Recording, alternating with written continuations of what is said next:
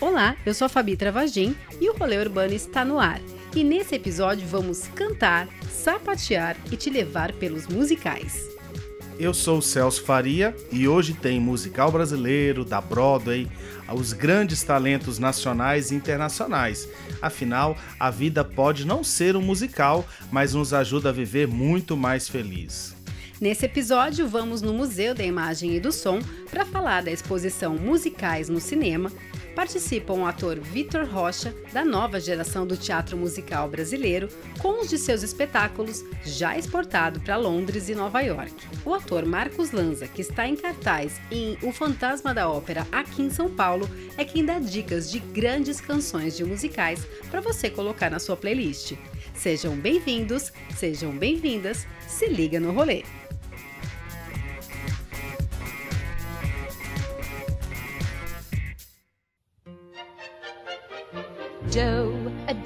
Quem já não saiu por aí cantando Dó Ré Mi com Julie Andrews? Ou já não quis sair pela chuva com seu guarda-chuva?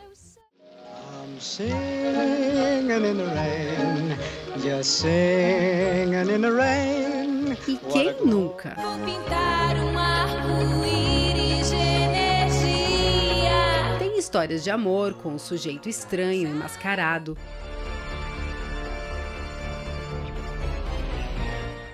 Bruxas do Sul e do Norte, Menina Abandonada, Escola de Rock, tem malandros cariocas, madrinhas embriagadas, peixinhos que falam, história de amor impossíveis. Os musicais abriram caminho para a era de ouro do cinema norte-americano e brasileiro. Sim, nós também tivemos nossa época de ouro com a Cinédia e seus grandes filmes com Carmen Miranda, Oscarito e Grande Otelo. Tá, tá tá. É verdade que musicais sempre foram um alívio diante da realidade dura, como é a nossa e já foi em outras épocas. Em 1929, Jeanette MacDonald e Maurice Chevalier tinham como cenário Paris e o casal dançava e cantava em cenários exuberantes e tinha um forte apelo sensual.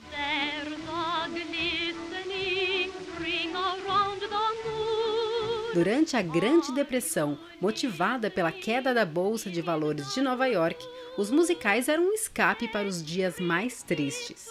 De 1950 a 1960, no auge da Guerra Fria, na época de ouro dos musicais, Fred Astaire e Ginger Rogers, elegantes, transportavam o público para momentos mais felizes. O fim da era de ouro dos musicais coincide com a chegada da televisão na década de 1950. E os videoclipes chegam com tudo na década de 1980, com a abertura da MTV.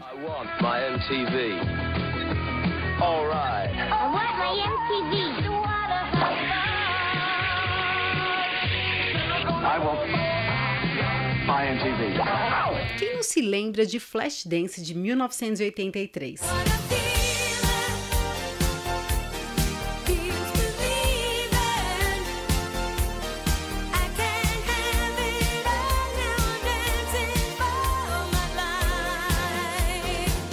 E nos anos de 1990, a Disney lança suas animações como Pocahontas.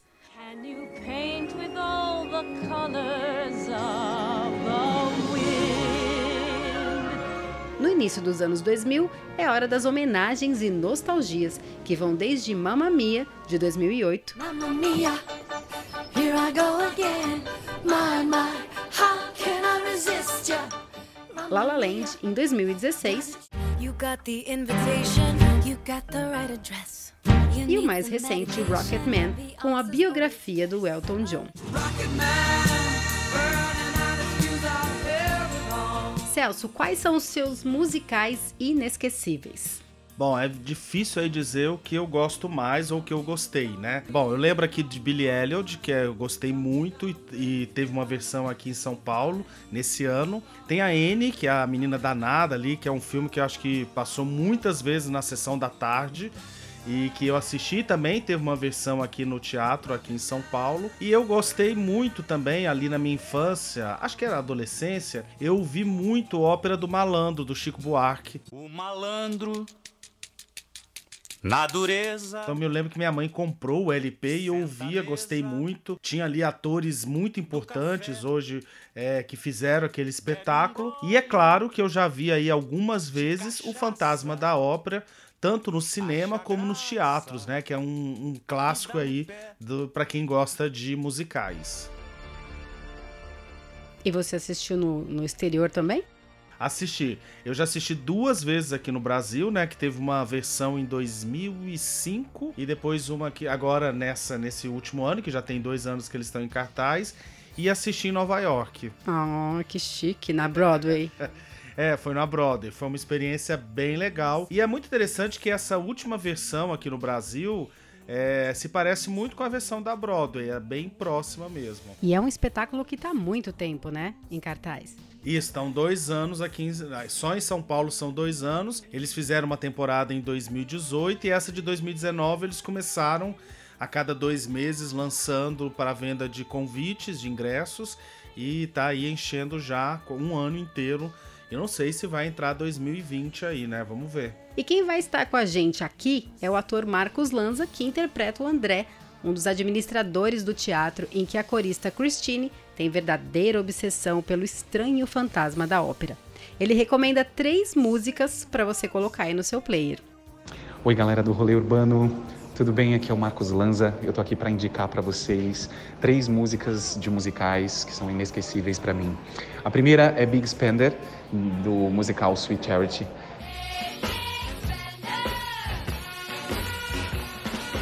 Eu gosto muito do musical. Eu acho o musical super pra frentex, assim, pela época que ele foi construído. Então essa foi a primeira dica do Marcos Lanza. Daqui a pouco a gente traz mais duas dicas para você. Então, como a gente já falou aí, essa temporada é uma temporada que já dura dois anos é, aqui em São Paulo. O Fantasma da Ópera é um sucesso absoluto no mundo inteiro. Os números são que já chegaram em 160 cidades e 35 países. E olha esse número, ele já levou mais de 140 milhões de pessoas ao teatro. É, também são 30 anos, né, Celso? São 30 anos, ele foi lançado tem 30 anos. E é um, acho que é um, é um espetáculo eterno, né? Acho que várias gerações já assistiram. Na nossa, acho que as próximas vão assistir. Se eu quiser ir assistir hoje na Broadway, tá lá, né? Tá lá, sempre é um espetáculo que nunca sai de cartaz, né? E você recomenda se alguém fizer uma viagem para Nova York, você acha que é uma coisa que ela não pode deixar de fazer, que é assistir o Fantasma da Ópera na Broadway? Olha, como a versão que está em São Paulo é muito parecida com a dos Estados Unidos, eu deixaria para assistir a versão de São Paulo e lá assistiria outro espetáculo que tiver lá, que sempre tem coisas maravilhosas e que vale a pena ver. Tá aí a dica do Celso Faria, se você for para Nova York, então, não assista o Fantasma da Ópera aqui em São Paulo, Isso. e se você for para Broadway, assista outra peça. E nos cinemas, Fabio, o Fantasma da Ópera também já teve três versões, né? É, a de 1925, 1943 e 2004. Isso mesmo, são essas três versões. Eu assisti a de 2004, porque eu não tinha ido ainda para os Estados Unidos e também não tinha visto, ainda não tinha chegado em São Paulo. Então eu assisti essa última versão e eu curti bastante. E já que aqui no rolê a gente quer te ver saindo de casa, indo além do digital para curtir o analógico, a primeira parada vai ser na exposição Musicais no Cinema, lá no Museu da Imagem e do Som.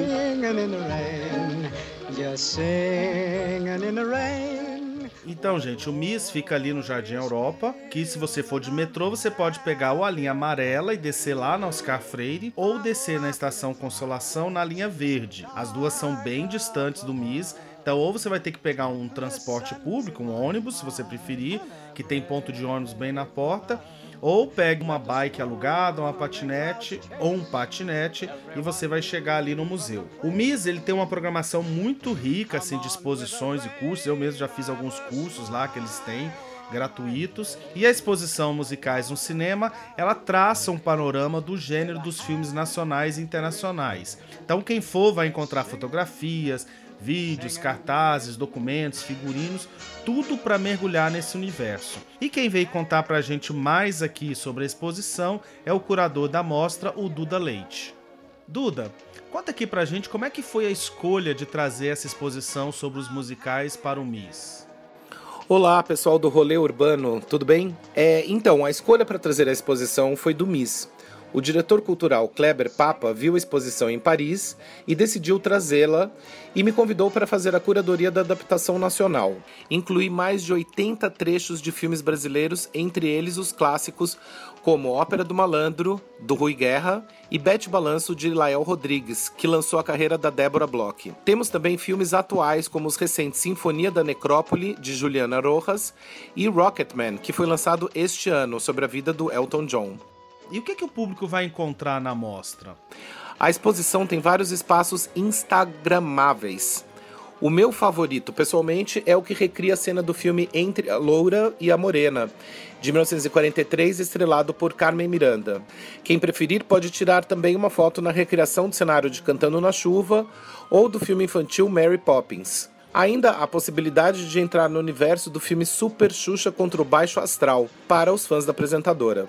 Bom, como a gente é aqui uma agenda cultural, né? Então, dá uma dica aqui para o nosso público é, de literatura sobre o tema de musicais ou para quem quiser acompanhar melhor a mostra. Durante a minha pesquisa para a exposição, um dos livros mais importantes foi Esse Mundo é um Pandeiro, do jornalista Sérgio Augusto, onde ele conta a rica história das chanchadas brasileiras. É um livro fundamental para quem quer entender este momento do cinema nacional. Também recomendo a biografia sobre a Carmen Miranda escrita pelo Rui Castro. Outro livro interessante para acompanhar a exposição é Vida de Cinema, do cineasta Carlos Jegues, ou Kaká Jegues, que é onde ele conta várias histórias interessantes sobre a época do cinema novo. Legal aí a participação do Duda Leite aqui na nossa, no nosso rolê. E Celso, eu fui ver a mostra e eu confesso assim, eu gosto de musicais, mas não é o meu estilo, né? O meu, meu estilo de filme favorito. Mas eu me surpreendi na, na mostra do Miss. Ela é incrível e assim, tanto para quem gosta muito de, de musicais, como para quem não gosta, eu recomendo que vá, porque assim, se você gosta de cinema e se você gosta de música, você vai encontrar tudo lá. E a gente faz um, um passeio, assim, por, por desde que começou o, os musicais lá nos Estados Unidos e até os nossos, nossos filmes brasileiros, filmes de música aqui no Brasil. Então eu recomendo muito que você vá, mesmo que musicais não seja o seu, seu gênero de filme preferido. E para quem gosta de redes sociais, também é um lugar perfeito para tirar fotos, né? Sim, lá tem muitos lugares muito legais para foto. Tem uma parte que é dedicada a Carmen Miranda e lá você vai achar daqueles chapéus que ela usava na cabeça, né, que é muito característico da Carmen Miranda. Então você pode, tem um chapéu lá da Carmen Miranda que você pode tirar foto, que é um chapéu cheio de bananas. É, tem a, o cenário do, assim como o Duda fala, né, ele comentou aqui, o cenário do, do Cantando na Chuva, que é lindo e dá para tirar foto. Um, que mais? Tem a, a, parte da Mary Poppins lá, que tem o guarda-chuva dela e tem a, a mala. Então dá para você fazer fotos lindas ali na exposição do Miss. Então quem curte Instagram tá, vai ser o lugar perfeito. É o lugar perfeito para fazer fotos perfeitas. Tá, e uma dica que eu dou para quem for ao Miss é sempre parar ali no café e na livraria, que sempre tem lugares ótimos. Assim, sempre que eu quero dar algum presente para algum amigo que gosta de cinema, é lá que eu paro, que lá tem tudo e tem coisa muito legal. E você, já está seguindo o nosso rolê? Segue a gente no seu tocador preferido. Essa é uma agenda cultural criada por uma trilha temática. A gente quer que você acesse a cultura a partir de um mote e assim possa ampliar ainda mais sua percepção sobre os produtos culturais.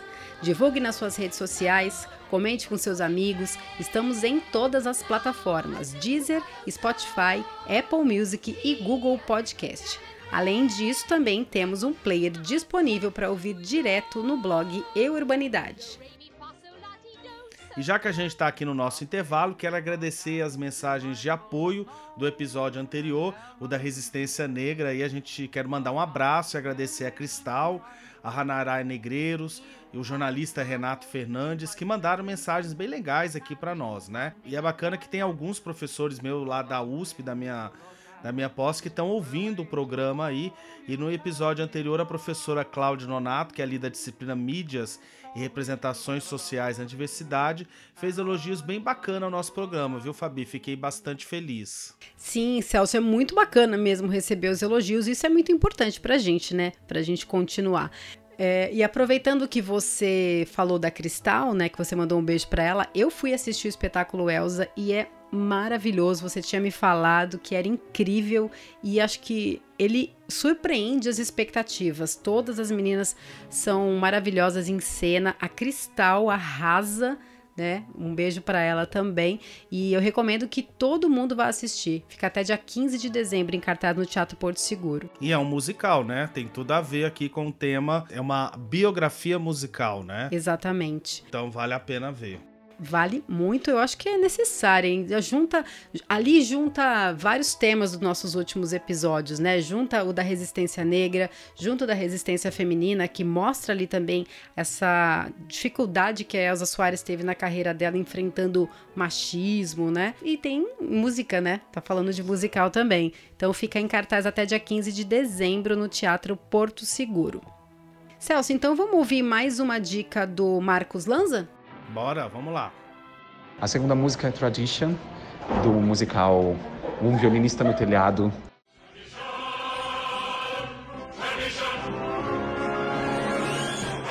É, eu estudei essa, esse musical para fazer o teste e eu amei quando eu conheci esse musical, essa música. É uma música de coro super impactante. Bom, voltando aqui, né, Fabi, os mais críticos podem até ter uma opinião, é, às vezes, meio de birra, assim, com o estilo de música ou os musicais norte-americanos, porque eles acabam, sim, sendo uma forma de divulgação, de marketing ali da, da cultura americana e daquele American Way of Life, aquele estilo de vida americano, que a gente sempre tem que olhar aí com um olhar crítico. Mas também temos que lembrar que nós brasileiros conseguimos fazer uma boa antropofagia né, desse, desse estilo. Quer dizer, a gente é, absorve esse estilo, come e cria novos e os nossos próprios musicais. E é o que você viu no, no, na exposição também, né? Celso, eu acho que a exposição ela é bem ampla, né? Ela faz uma viagem bem, bem completa pelo, pelo musical brasileiro. Mostra desde a década de 1930 até os dias de hoje.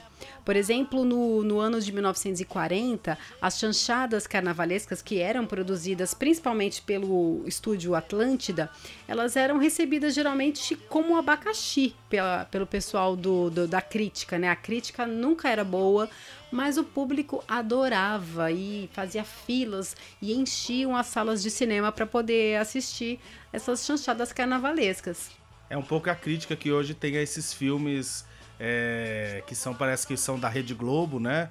Que são bem populares, né? Como Minha Mãe é uma peça, né? Então e que leva muito público para o cinema, né? Exatamente. É, é bem esse, é bem esse paralelo, esse paralelo que você fez é bem é bem interessante, porque é isso mesmo. A crítica nem sempre é boa, mas o público adora.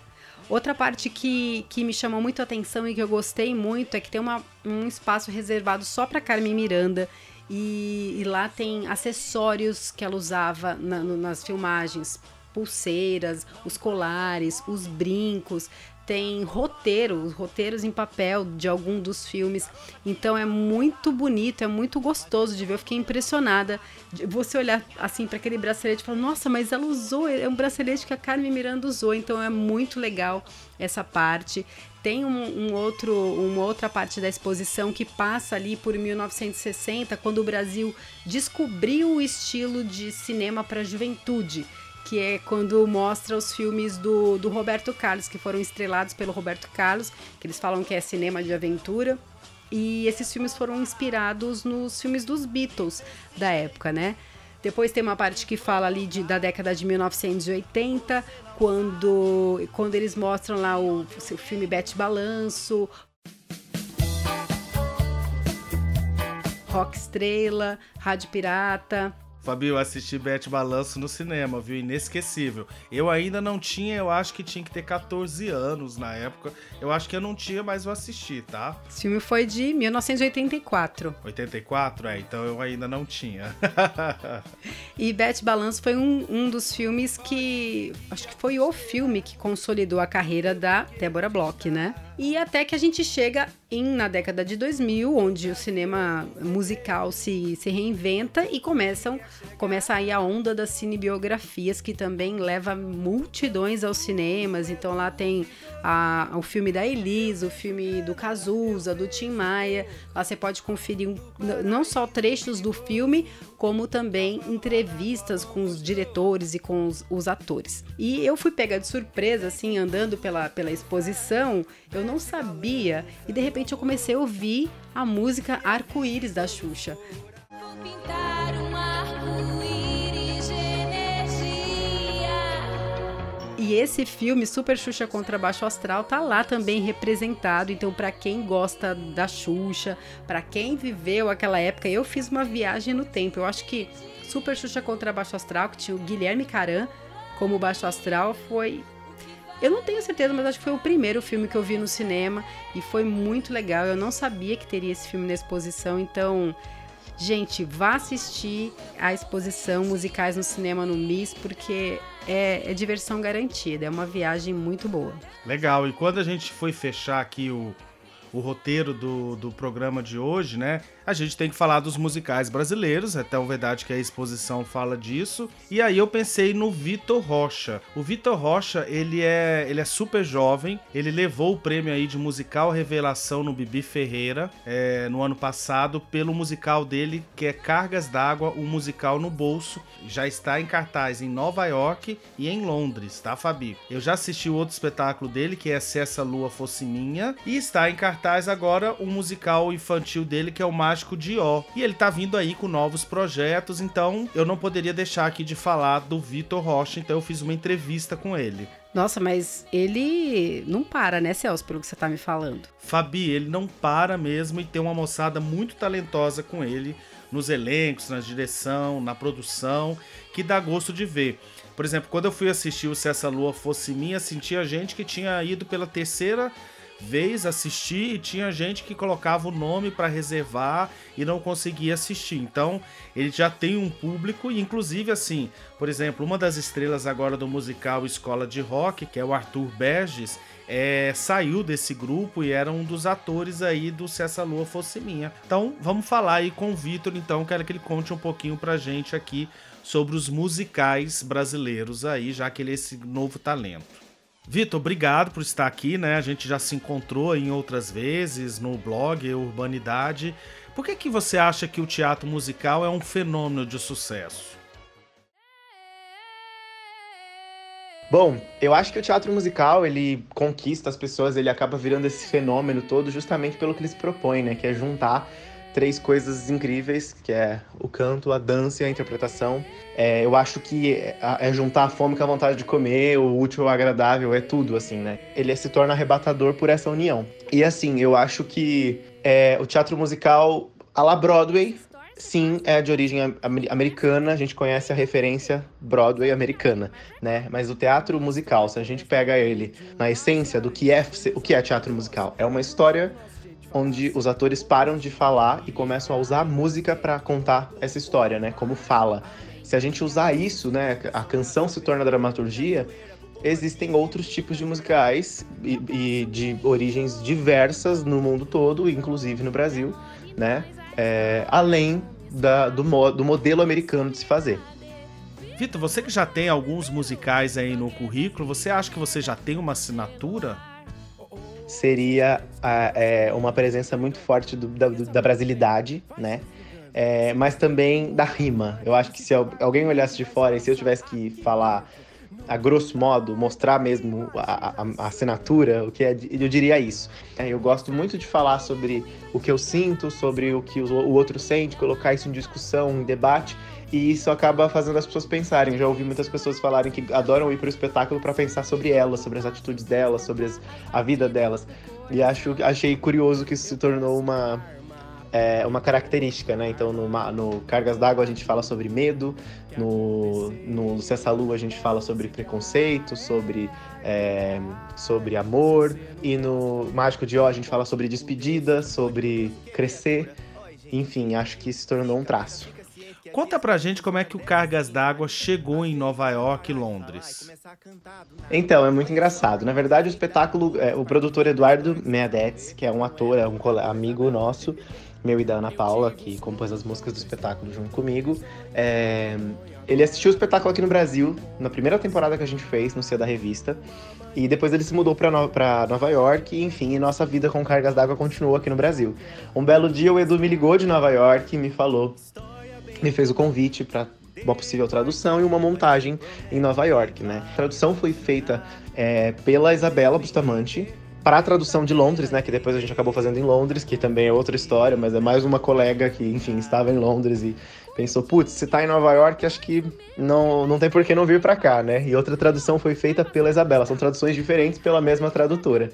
Eu cheguei a assistir a versão de Nova York, a de Londres ainda não, mas eu já cheguei a assistir a versão de Nova York pessoalmente e é muito legal ver a, a como as pessoas, a direção, os atores entendem é, é, entendem as histórias e as diferenças que aparecem, né? É, foi muito divertido ver com esse novo olhar. Bom, e para terminar, convida aí o público para assistir o seu musical aí, O Mágico de Ó. Eu estou em cartaz atualmente com o espetáculo O Mágico de Ó, um clássico em forma de cordel, que é uma versão em cordel é uma versão usando é, que usa a literatura, a cultura, a música nordestina para contar o clássico O Mágico de Oz numa, numa releitura. É, a gente está em cartaz no Sesc Consolação às 11 da manhã até o dia 14 de dezembro. O espetáculo tem um elenco um elenco músico, né, que toca em cena, é idealizado por mim, pela Luísa Porto, com texto e letras minhas, direção do, do Ivan Parente da Dani Stirbulov e direção musical do Marco França, tá todo mundo mais do que convidado. Obrigada, Vitor, pela participação aqui no Rolê Urbano. E para chegar no Sesc Consolação, que fica na Vila Buarque, você pode pegar a linha amarela do metrô e descer na estação Higienópolis Mackenzie que mais, Celso, que a gente tem para hoje? Então, Fabi, a gente não pode terminar essa agenda sem falar do que vem por aí, né? Tem bons filmes musicais chegando aí nas telinhas nos próximos meses. Tem o Judy, sobre a história da grande estrela dos filmes musicais, que é a Judy Garland, com previsão de estreia para 16 de janeiro nas salas brasileiras. E existem muitas expectativas que esse filme aí vai chamar atenção no Oscar, que aparece a listagem também no início do ano. E tem aí a Renée Zellweger no papel da grande estrela dos musicais do cinema. E para 2020 também tem a cinebiografia do Elvis Presley, que foi também um ícone, né, Celso, dos musicais nas telonas. Quem nunca assistiu filmes do Elvis Presley na sessão da tarde? Quem nunca, né? Quem nunca? O filme é do Baz Luhrmann, diretor de Romeo e Julieta, Mulan Rouge e O Grande Gatsby com o DiCaprio. No elenco tem o Tom Hanks e Austin Butler na pele do Elvis. Mulan Rouge, hein? Também esse é filmaço. E tem tudo aí, né? Super aguardado aí esse filme, porque o cara só tem no currículo Mulan Rouge e o Grande Gatsby, que são maravilhosos filmes, né? Então vamos ouvir a última dica do Marcos no nosso rolê de hoje.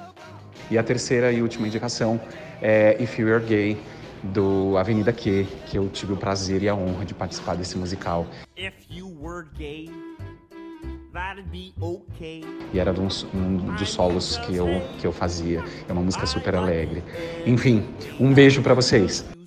Obrigado, Marcos. E se você curtiu, compartilhe o nosso rolê e segue a gente no nosso perfil do Instagram, que é o arroba SP. E o nosso roteiro vai estar disponível no Google Maps, lá na página do podcast no blog Eurbanidade, que é o eurbanidade.blog.br. E a gente já tem o tema do próximo episódio? Sim, Natal está aí. Vamos entrar no ritmo do Jingle Bells e responder a pergunta: será que vai ter Natal? Nesses dias de bipolaridade política, que até o DiCaprio anda incendiando a Amazônia, Fabi? Boa. Não, mas a gente vai, né? Vamos ser otimista. Vamos, vamos, vamos torcer para que tudo dê certo esse ano, né? Porque o ano passado já não foi dos melhores natais. Esse ano a gente tem que mudar. Aqui no Rolê Urbano a gente deseja que você tenha um Natal em família e em paz. Por isso que tem que ouvir o nosso próximo episódio, para ver se dá uma, uma emendada aí, uma ligada nessa história. Esse programa teve roteiro e produção executiva de Celso Faria. Apresentação e edição de Fabi Travagin. Põe o sapatinho na janela do quintal que a gente volta daqui 15 dias. Tchau, pessoal! Tchau, pessoal. Um beijo e até o próximo Rolê Urbano.